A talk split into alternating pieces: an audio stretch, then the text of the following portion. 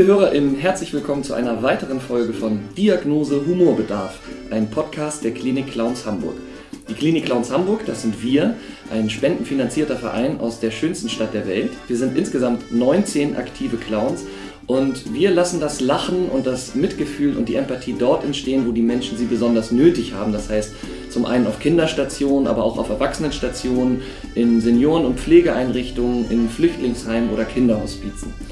Und mit diesem Podcast möchten wir euch die Menschen aus unserem Verein und rund um unseren Verein vorstellen. Und dafür haben wir in jeder Folge einen anderen Gast. Und damit herzlich willkommen zu Diagnose Humorbedarf. Ein Podcast der Klinik Clowns Hamburg. Und in dieser zehnten Folge haben wir eine besondere Gästin. Sie ist äh, Literaturwissenschaftlerin und Schriftstellerin. Zudem ist sie die Schirmherrin unseres Vereins seit 2015. Ihre Bücher Der Geschmack von Apfelkernen, Vom Schlafen und Verschwinden und Das Geräusch des Lichts waren Welterfolge, wenn man so sagen kann. Und äh, ich freue mich sehr, dass du dir die Zeit nimmst und hier bist. Hallo, herzlich willkommen, Katharina Hagener. Dankeschön und ich freue mich auch schon. Schön. Ähm, ich muss direkt zu Beginn was beichten. Ich, Oh habe, ich habe keines deiner Bücher gelesen. Ah, leider ist dieses Gespräch jetzt zu Ende. Ah, Wir müssen alle nach Hause gehen. Liebe HörerInnen, das war eine sehr kurze Folge. Nein, das hat natürlich nichts mit der Qualität deiner Bücher, sondern vor allem mit meiner Lesefaulheit zu tun. Und äh, ich muss dazu sagen, dass ich jetzt ein bisschen recherchiert habe und über die Bücher gelesen und dass allein schon die Recherche über die Bücher macht Lust auf deine Bücher. 2008 war der erste, glaube ich, ne? Genau, also das, der erste Roman war 2008. Mhm. Vom, ähm, das, war, das, das, das war der Geschmack von Apfelkernen. Mhm. Und, ähm, und ähm, das war eigentlich auch ein, mehr ein Testballon. Soll ich weiter eine Uni-Karriere machen oder soll ich das machen, wovon ich immer schon geträumt habe? Und, ähm, und dann hat es geklappt und dann seitdem mache ich das jetzt. Mhm. Was ist der Moment, wo man merkt, dass es klappt? Wo der Verlag anruft und sagt, die Zahlen schießen nach oben? Oder ist es schon früher, wenn der Viel Verlag früher. überhaupt- Okay. Ja, viel früher. Die Zahlen sind eigentlich egal. Das ist ja irgendwas, was man überhaupt nicht, ähm, überhaupt nicht steuern kann. Die ganze die Rezeption, wie Leute dein Buch aufnehmen, ist was, was vollkommen losgelöst ist von deinem Beruf. Also das hat, hat nichts damit zu tun. Ähm, toll ist der Moment, wo du merkst, es, es wird rund und, und, und es fließt und, ähm, und es kommt auch tatsächlich zu einem Ende. Ja, Du weißt ja nie, ob das Buch wirklich ein Buch wird, wenn du nicht den letzten Punkt hinter den letzten Satz geschrieben hast. Es ist wirklich immer, und bis dahin bangst du auch. Also es ist dann auch manchmal nicht so leicht, aber wenn dann der letzte Punkt dahinter geschrieben ist und du weißt, das ist das Ende, wo du, bei dem du auch rauskommen wolltest, dann ist es schon toll. Und danach kannst du ja eigentlich nur noch hoffen, dass, wenn es dir gefällt, dass es dann anderen vielleicht auch gefällt. Mehr ist eigentlich nicht zu machen. Und äh, der tollste Moment war dann wirklich, als dann, als dann der Verlag gesagt hat, oh, dürfen wir es, dürfen wir es bitte machen? Und ich dachte so, "Ah, nein, ich muss doch fragen. Und, und, ähm, und, äh, das war toll. Konnte ich nachts nicht mehr schlafen, weil ich dachte so, oh, wie früher, wie bei Weihnachten, weil ich dachte, morgen ist irgendwas ganz Tolles. Und ähm, irgendwas Tolles ist passiert. Und das war dann, dachte ich, ach ja, die wollten das Buch. Und das war schön. Wie schön. Ich habe zur, zur, zu dem Beruf des Schriftstellers oder der Schriftstellerin habe ich so ein romantisches Bild von jemandem, der an einer alten Schreibmaschine an, in einer Blockhütte an einem schwedischen See sitzt und ein, eine dampfende Tasse vor sich hat und nur mit sich und seinen Gedanken allein ist. Kommt das der Realität nah oder Äh, ja, nein. wie schreibst du? Wo, also, Also ich glaube, dass auch die meisten relativ, also ich will jetzt nicht sagen spießig, aber irgendwie braucht man schon auch so ein paar Rituale. Ich brauche, ich schreibe wirklich gern, also ich kann nicht, ich stelle mir das auch manchmal toll vor, vielleicht irgendwie an einem schwedischen See ist es vielleicht sogar noch einfacher als zum Beispiel diese im Kaffeehaus oder sowas. Also ich, es gibt auch Leute, die machen das und, und ich würde auch gerne mit irgendeinem schwarzen Rollkragenpullover mich in irgendein Café setzen und, und, und, und, und, vielleicht Zigaretten rauchen, die ich noch nie geraucht habe und, und, und mit Rotwein und dann irgendwie unglaublich ähm, ähm, attraktiv und dekorativ irgendwo sitzen und wahnsinnig viel schreiben und alle gucken und sagen so, oh, wer mag das sein? ja, aber, ähm, Aber so klappt es nicht bei mir. Ich brauche Ruhe und ich brauche meine Bücher um mich rum. Ich hätte auch gerne einen, einen Internetanschluss, das, weil du natürlich schon auch viel Recherche machen musst. Und, oder wenigstens eine, eine gute Bibliothek brauchst du irgendwo. Und ich brauche tatsächlich auch meine Nachschlagewerke und ähm, meine, und meine Bücher um mich rum, zumindest in der, in der Recher- Recherchephase, die viel länger geht als die Schreibphase. Bei dem Schreiben, wenn ich, wenn es wirklich, wenn ich wirklich mittendrin bin, dann ist, wäre so ein schwedisches Haus an einem See, ähm, ähm, wäre echt willkommen, aber ich, wenn du einen Mäzen kennst, der mir eins schenkt, Ja. ja, ich, ich, dann kannst du ihm meine Adresse geben. Das ja. mache ich gerne. Im Moment fällt mir niemand ein, aber vielleicht. Sag niemals nie. Ähm, und dann bist du seit 2015 Schirmherrin unseres Vereins. Wie kam es dazu? Ähm, das hat eine, ähm, äh, eine, eine Frau, die äh, im Vorstand war der Klinik Clowns, die ich aber über unsere Kinder kenne, die hat mich einfach gefragt und ähm, die selber war sehr verbunden und ist immer noch sehr verbunden mit den Klinik Clowns. Sie hatte eine kranke Tochter, die, ähm, die sehr die Arbeit der Klinik Clowns genossen hat und, und die sehr, sehr wichtig waren für sie. Und, und ähm, da habe ich, war ich stolz und geehrt, Ja sagen zu dürfen. Mhm. Schön. Und äh, bist du denn der Arbeit der Klinik Clowns auch mal begegnet in einem Zusammenhang, dass du in einem Krankenhaus oder in einer Senioreneinrichtung warst? Nee, aber das will ich und wir haben gerade das jetzt schon, ähm, ähm, das ist jetzt gerade auf dem Weg. Ja. Also ich will demnächst nach Altona, das ist ja auch draußen, Mhm. und was geht, ähm, will ich unbedingt äh, mitlaufen. Das ähm, freue ich mich jetzt schon drauf. Heute Nachmittag, wenn du Zeit hast. Wir sind heute im Nachmittag im AKK. Echt? Ja, Okay. ja im Moment geht es ja pandemiebedingt Ja. wirklich nur draußen. Nein, aber wirklich. Ich Ja. komme. Mhm. Wirklich? Toll. Gibt es denn eine Parallele, die du zwischen der Arbeit als Schriftstellerin und der Arbeit als Klinikclown oder vielleicht auch ähm, der, der Klinikclown-Arbeit und speziell deinen Büchern äh, siehst? Ja, eigentlich schon. Ich glaube, äh, ich glaube, dass unsere Arbeit ganz ähnlich ist. Und ich glaube schon, dass auch ähm, dass SchriftstellerInnen und, und Clowns und Künstler aller Art wirklich auch den Auftrag haben, zu unterhalten. Und das meine ich aber gar nicht in so einem oberflächlichen Sinne, sondern, ähm, sondern unterhalten ist eine große Verantwortung und es ist und, und, ähm, und alles, was wir tun, alles, was ihr tut und alles, was wir tun, ist auch eine Wahrheitssuche und, ist, und, und, ähm, und, und das ist das, was die Leute hören und sehen und lesen wollen. Und ich finde eben auch, dass, ähm, dass Humor oder Humor, ja, oder, oder Lachen, vielleicht noch mehr als Humor, das Lachen einfach eine wahnsinnig große subversive Kraft in sich birgt. Und, und so wie ihr gerade, je trauriger euer Umfeld, ein Kinderhospiz, eine Kinderonkologie, das ist ein ernstes Umfeld und das ist, ähm, und das ist hart und das ist ähm, real. Und damit müssen wir klarkommen und dass man gerade da besonders viel Quatsch machen muss. Und ich habe auch das Gefühl, bei meinen Büchern, dass, dass ich, um traurige Bücher schreiben zu können, muss man da drin lachen können. Also und umgekehrt, und damit, äh, sonst ist es irgendwie Klamauk, sonst äh, interessiert es mich nicht. Aber ich habe auch das Gefühl, dass man oft dem wirklich Ernsten und dem wirklich Traurigen besser begegnen kann, indem man auch noch mal irgendwie so ein Lacher da drin versenkt, auch wenn der einem manchmal in der Kehle stecken bleibt. Also ich mag das gerne oder ich habe das bei meinen Büchern oft bei bestimmten Geschichten, dass die, wenn man es gar nicht mehr aushält, dass es plötzlich einen Witz gibt oder dass es plötzlich einen Lacher gibt und, und, und, und den du aber nie ganz auslachen kannst, weil es dann schon wieder irgendwie ernst wird. Und, und ich glaube, dieses Lachen oder die, was einem in der Kehle stecken bleibt oder was dann auch manchmal wirklich rauskommt, um damit man wieder Kraft sammeln kann für die nächste Wahrheit, ähm, ist wichtig, um wirklich ganz tief in die, in die Dinge zu, einzudringen. Denn sonst kann man es irgendwann gar nicht mehr aushalten und dann muss man auf irgendeiner weiteren Oberfläche bleiben. Und, aber um noch tiefer zu gehen, braucht man, das wusste schon Shakespeare,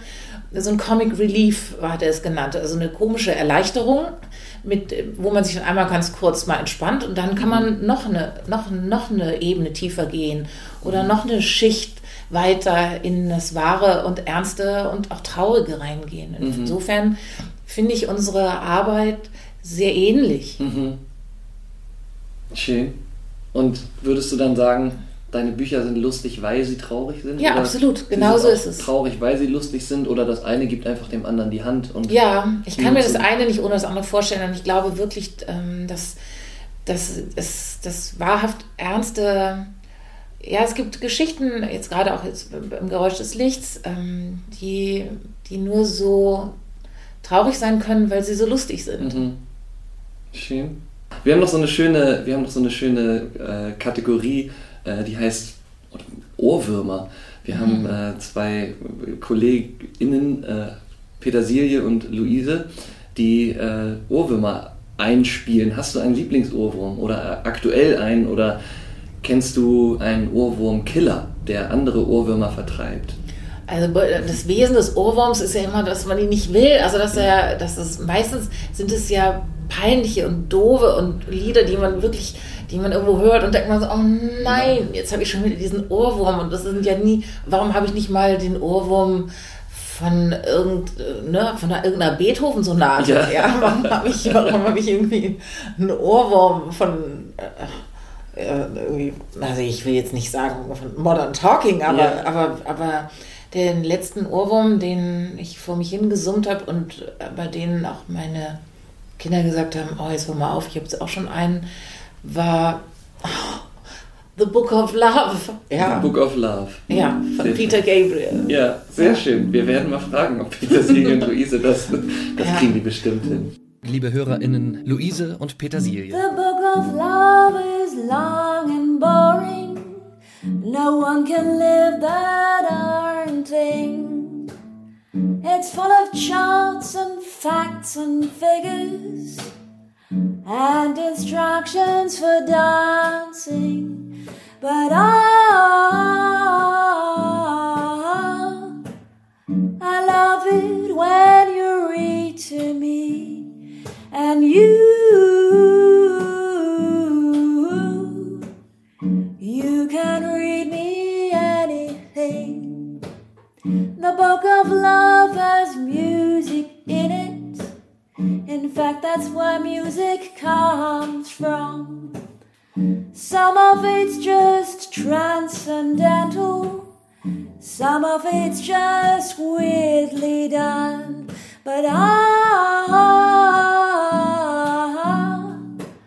I love it when you sing to me and. You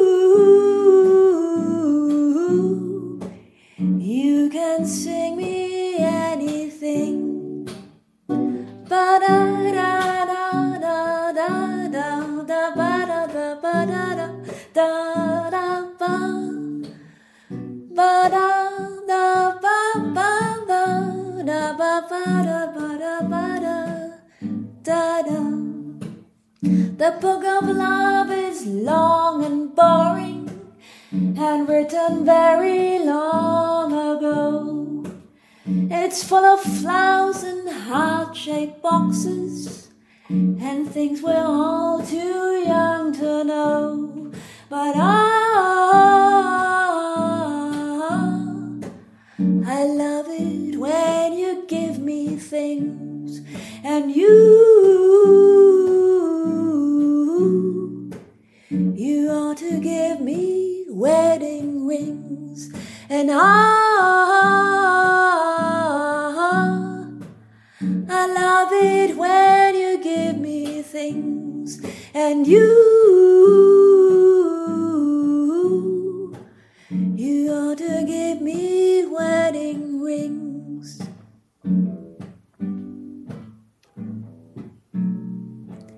You ought to give me wedding rings.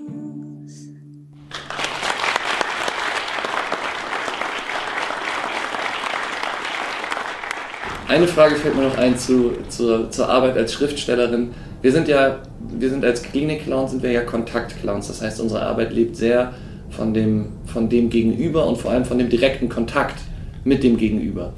Und ähm, ich für mich, ich komme eigentlich aus dem Theater, finde im Vergleich zu der Arbeit auf der Theaterbühne, finde ich das total spannend, den Kontakt zu jemandem direkt zu haben und interaktiv mit jemandem zu sein, wohingegen im Theater die Leute eher sitzen und sich berieseln lassen und natürlich am Ende applaudieren und zwischendurch mal lachen, aber die Interaktion ist eine, ist eine sehr geringe. Aber im Vergleich von da wiederum zur Arbeit der Schriftstellerin ist der Kontakt ja, da, ist der, da, da sind die Leute ja noch nicht mal physisch anwesend, sondern du schickst sowas, du schreibst was, beschäftigst dich ganz lange, so wie du eben beschrieben hast, und dann kommt es irgendwann, wird es rund und du machst den Punkt hinter dem letzten Satz und bist mit etwas sehr zufrieden oder auch, kannst ja auch kritisch sein, aber du hast eine Arbeit irgendwie vollendet und schickst sie dann so in den Orbit. Und dann weißt du ja gar nicht so richtig, was damit passiert. Wie, wie ist das und wie kommen die, wie kommen die Rückmeldungen von, von Lesern zu dir? Kriegst du, kriegst du Leserbriefe?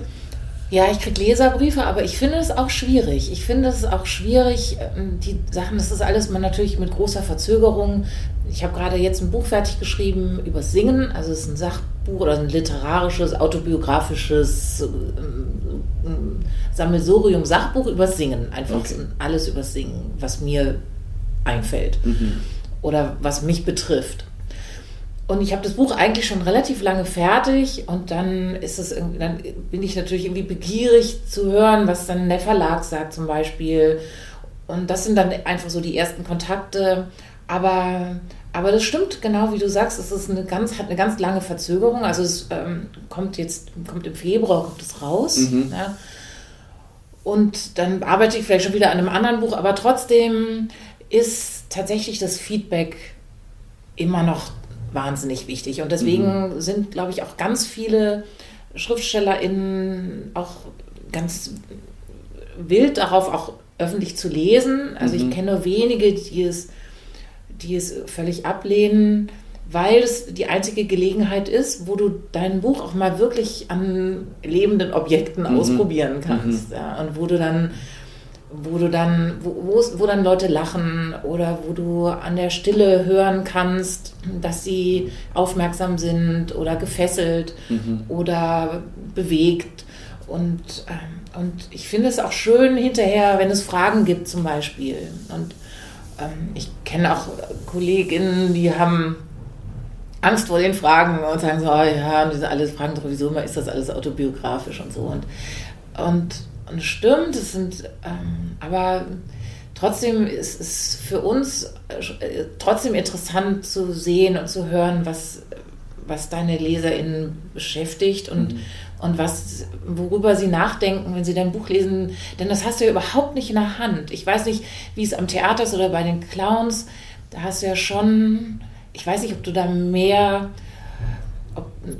weil du ja spontaner reagieren kannst, kannst du auch sehen, was jetzt gerade nötig ist, wie die drauf sind und wie du dann, was du dann machst. Und das kann ich ja überhaupt nicht. Ich habe ja nur mich selbst als Kontrolle oder als, ich kann es nur an mir selber überprüfen, ob das was taugt.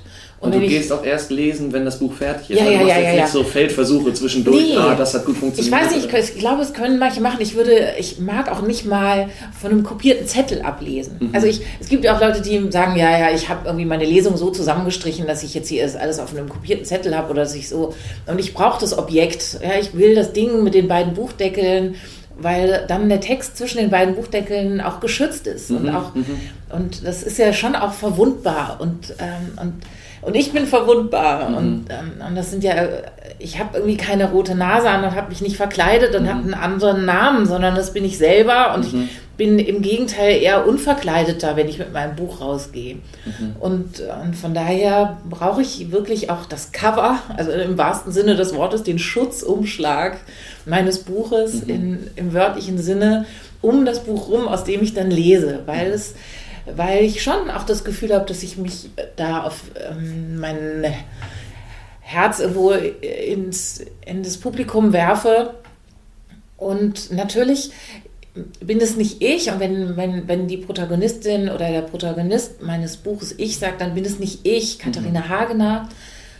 aber diese ganzen Menschen entspringen ja schon auch aus mir. Also es ist schon auch ein bisschen wie bei einem Schauspieler, bloß dass ich alles, bloß dass meine Figuren die, die, die Akteure sind und, ähm, und ich selber ähm, lese es eben nur vor, mache mich aber dabei natürlich in der Öffentlichkeit auch äh, verwundbar. Oder so empfinde ich es und und deswegen muss ich mich auch fein anziehen und irgendwie aber nicht zu sehr die Klamotten, die ich jeden Tag trage. Und es hat schon auch was mit einer Performance zu tun. Und ähm, die ich aber auch brauche und genieße, aber bei der ich auch bestimmte Sachen einhalten muss, damit, ähm, dam- damit es nicht so ein Ungleichgewicht gibt. Nicht zu viel rauswerf oder zu wenig oder so. Mhm. Aber es stimmt, dass es verzögert ist und dass es manchmal auch nicht reicht und, ähm, und, und deswegen und dann kriegen zum Beispiel Zeitungskritiken eine zu große Rolle oder so, wenn dann eine Person, die dann öffentlich was sagt, oder auch Amazon-Rezensionen, wenn dann irgendjemand, der irgendwie keine, also der seine Rezension voller Fehler äh, dann da einreicht und sagt, Hagener kann ich schreiben oder so. Und du denkst so, das muss man ja alles in Relation setzen und trotzdem Ja, möchtest du dich irgendwie sofort entleiben. Ja, oh Mann, und, ja. ähm, und, äh, und das kennst du bestimmt auch von Theaterkritiken oder so, dass du dann denkst, so, es ist zwar nur einer, aber, aber eigentlich will man ja doch von allen geliebt Ja, werden ja. und so. Und, auch und du willst aber gleichzeitig auch nicht von allen geliebt werden und denkst so, ja, es ist jetzt auch nicht so ein Mainstream-Kram und irgendwie es muss auch ein bisschen sperrig sein dürfen und, und man will auch nicht allen gefallen und ah, doch, oh doch, Ja, ja, doch. und das ist immer so ein bisschen schwierig. Die Rezeption, wirklich, das gebe ich zu, ist schwierig und ich weiß auch noch nicht genau, ähm, wann ich dann alt und groß genug bin, um damit wirklich souverän umzugehen. Ich weiß nur, dass Günter Grass auch mit weit über 80 immer noch ähm, Hasstiraden, irgendwie ähm, in Hasstiraden ausbrach, wenn er über Kritiker sprach. Ja, so. ja. Also ich glaube, so richtig souverän wird man nicht. Aber das gehört auch zu dem Beruf. Ich, mm, du kannst dir eben so ein dickes Fell gar nicht zulegen, denn, denn du musst ja durchlässig sein. Also die Durchlässigkeit oder sich durchlässig machen ist ja Teil, Teil deines Berufs. Du kannst nicht sagen so, boah, das ist mir alles egal, das ist mir die anderen sind mir.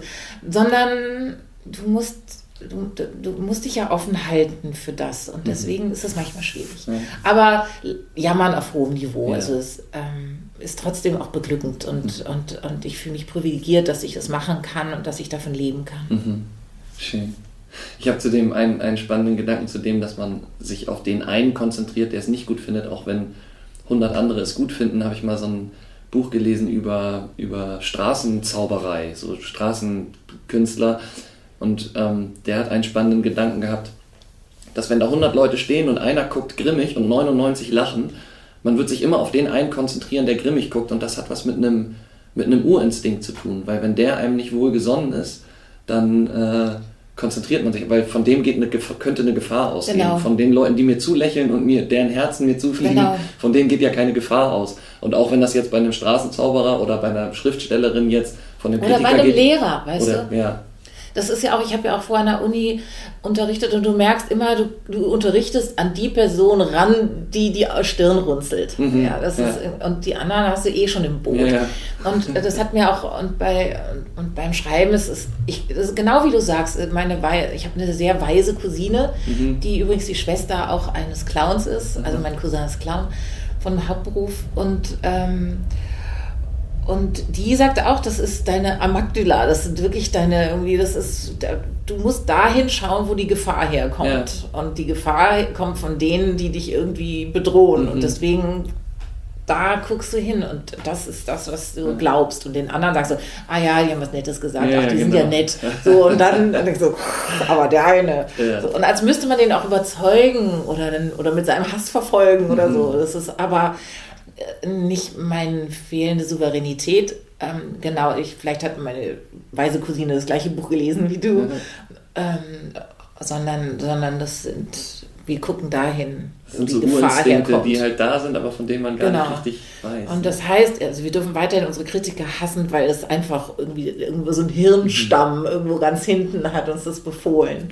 Und, und wie gehst du mit Kritikern um, die dich in den Himmel loben? Weil das wird es ja auch geben. Also ich habe sehr, sehr, also oh, himmelhoch jauchzende Kritiken über deine Bücher Die gelesen. haben alle recht. Tolle Leute, super nett, unglaublich klug. Ja, es ist auch toll, dass man daran sofort erkennen kann, wer die Guten sind Ja. und wer die Bösen. Denn lustigerweise ist es natürlich ein totaler Zufall. Kannst du die Guten immer daran erkennen, dass sie dich toll finden?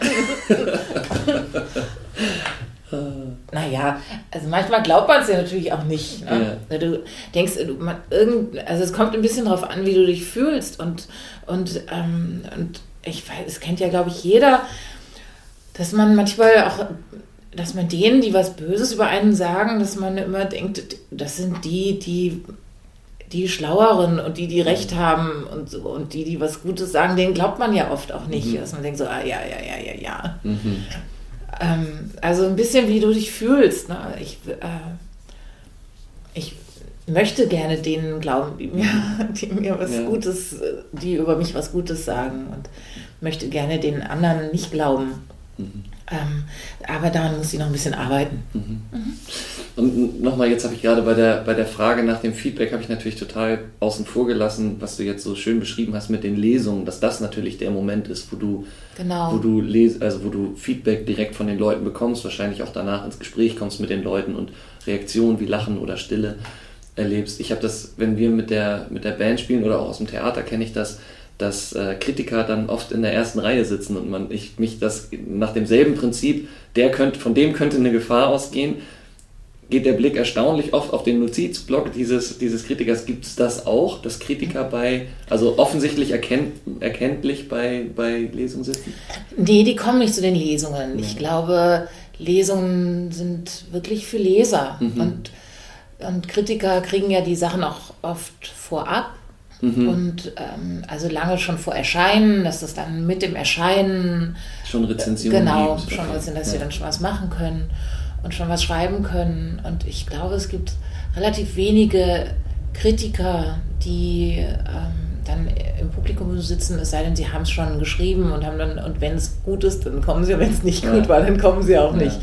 Ähm, ich, von daher habe ich eigentlich keine Angst auf Lesungen. Mhm. Und ähm, das glaube ich wirklich, das ist dann bei diesen performativen Künsten, wie beim Theater oder bei der Musik, die deren Premiere oder deren Erscheinung, was bei mir das Erscheinungsdatum ist, ist halt bei den, äh, bei den SchauspielerInnen und, und bei Orchestern ist es dann die Premiere und die müssen da einfach nochmal anders zittern. Bei uns ist es eher, sind es so die ersten vier Wochen nach Erscheinen. Mhm, mhm.